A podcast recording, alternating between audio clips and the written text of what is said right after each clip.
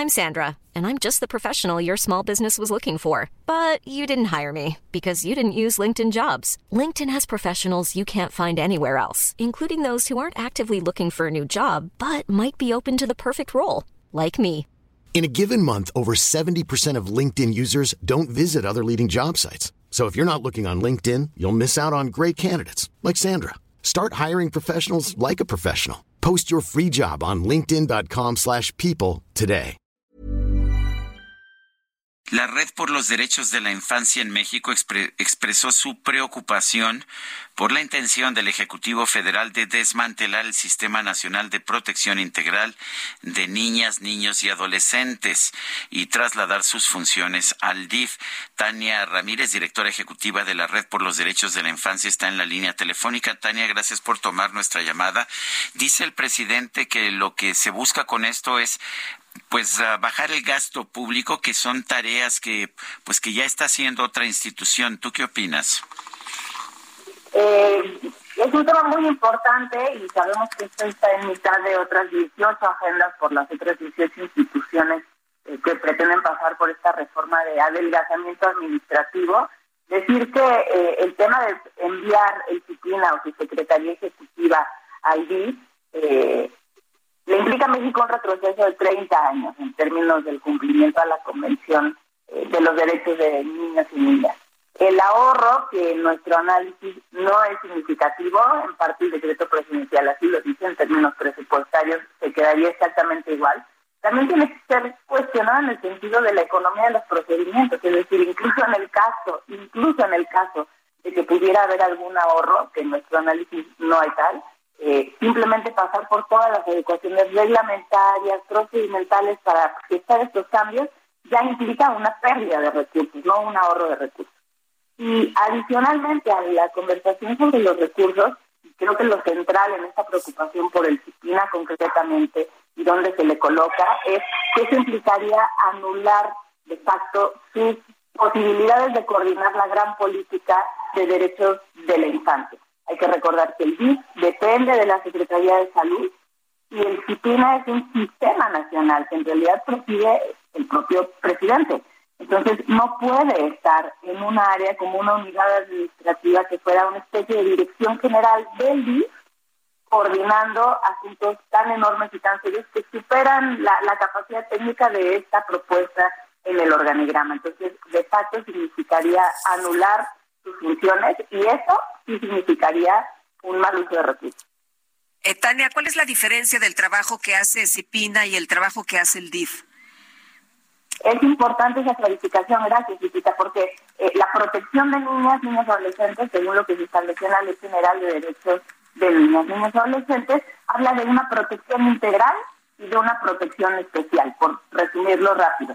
La protección especial es aquella que tiene que ver con niñas y niños que no están con cuidados familiares, que necesitan cuidados alternativos o en donde hay alguna violación a sus derechos que necesita de una eh, ruta de restitución de derechos. Ahí es donde entra el.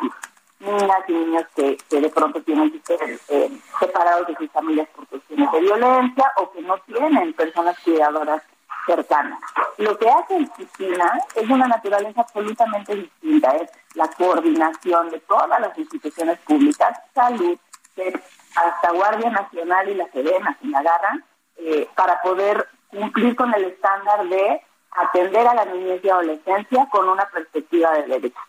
Hace 30 años, cuando México ratifica la convención, bueno, cuando entra en vigor la Convención de los Derechos de Niñas, eh, de Derechos de la Niñez, un poco lo que se dice es, no puede ser en la reflexión mexicana que una sola institución, como el DIF, que tiene este carácter asistencial y que además hace cargo de otras poblaciones, como personas adultas mayores, etcétera, se haga cargo de un tercio de la población. Hay que recordar que niños y adolescencia son más de 30 millones de seres humanos en este país. Y sobre todo, si lo que se quiere es atenderlos con un enfoque no asistencialista, no simplemente de protección especial, sino protegiendo y promoviendo integralmente sus derechos, fundamental que esta Secretaría esté en el corazón del órgano de gobernanza, es decir, en la Secretaría de Gobernación, y que esto se replique en todas las oficinas en los estados. Hay que recordar eso, ¿no? En, esta decisión también está un movimiento profundo a las ahora ya 32 leyes locales y a las 32 disciplinas en los estados, eh, con un enorme esfuerzo muy bien estudiado y promovido desde sociedad civil también desde academia, para establecer que los disciplinas estén en, los órganos de gobernación, en las secretarías de gobernación. Colocarlos en el país es volver a una mirada eh, asistencialista que no reconoce derechos de niños y niños y pensar que simplemente lo que necesitan son eh, atenciones pequeñas y cuidados y perder lo que ya se había alcanzado, eso también hay que decirlo en términos de recursos, perder lo que ya se había alcanzado en términos de coordinación de todas las instituciones y ponerlas en la mesa a recordarles que es su deber, eh, en tanto entes obligados, eh, respetar, promover y proteger los derechos de niños y adolescentes. Eh, Tania, si pudieras hablar con el presidente que parece convencido de que estas instituciones, no solamente estas, sino otras, son innecesarias y muy costosas, ¿qué le dirías al presidente? Híjole, pues le recordaríamos que durante su pre-campaña se comprometió a robustecer la agenda de la niñez. Eh, le diríamos que enviar el CIPIN al DIC, si bien no es desaparecerlo, que esa es la respuesta que siempre dan, no, no lo vamos a desaparecer, pero lo vamos a colocar en un lugar que implica, es en realidad eh, o no haber entendido o dar una explicación incompleta, eh, preocupante y que nos va a implicar un retroceso que, ojo, va a ser, y así se lo diríamos si tuviéramos oportunidad y así lo externamos en nuestro pronunciamiento, que va a ser revisado el próximo año en el examen periódico universal y en la propia en el rendimiento que el Estado mexicano tiene que hacer al Comité de los Derechos del Niño. Todo lo que se había avanzado puede significar retrocesos serios. Tania Ramírez, directora ejecutiva de la Red por los Derechos de la Infancia, gracias por hablar con nosotros. Muchas gracias a ustedes. Buen día. Buenos días, Tania. Muchas gracias. Gusto en saludarte. When you make decisions for your company, you look for the no-brainers. And if you have a lot of mailing to do, stamps.com is the ultimate no-brainer. It streamlines your processes to make your business more efficient, which makes you less busy.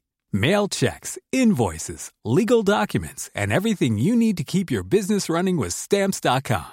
Seamlessly connect with every major marketplace and shopping cart Schedule package pickups and see your cheapest and fastest shipping options from different carriers with rates up to 89% off USPS and UPS rates. And with the stamps.com mobile app, you can take care of mailing and shipping wherever you are. Make the same no-brainer decision as over 1 million other businesses with stamps.com. Sign up with code program for a 4-week trial plus free postage and a free digital scale. No long-term commitments or contracts. That's stamps.com. Code program.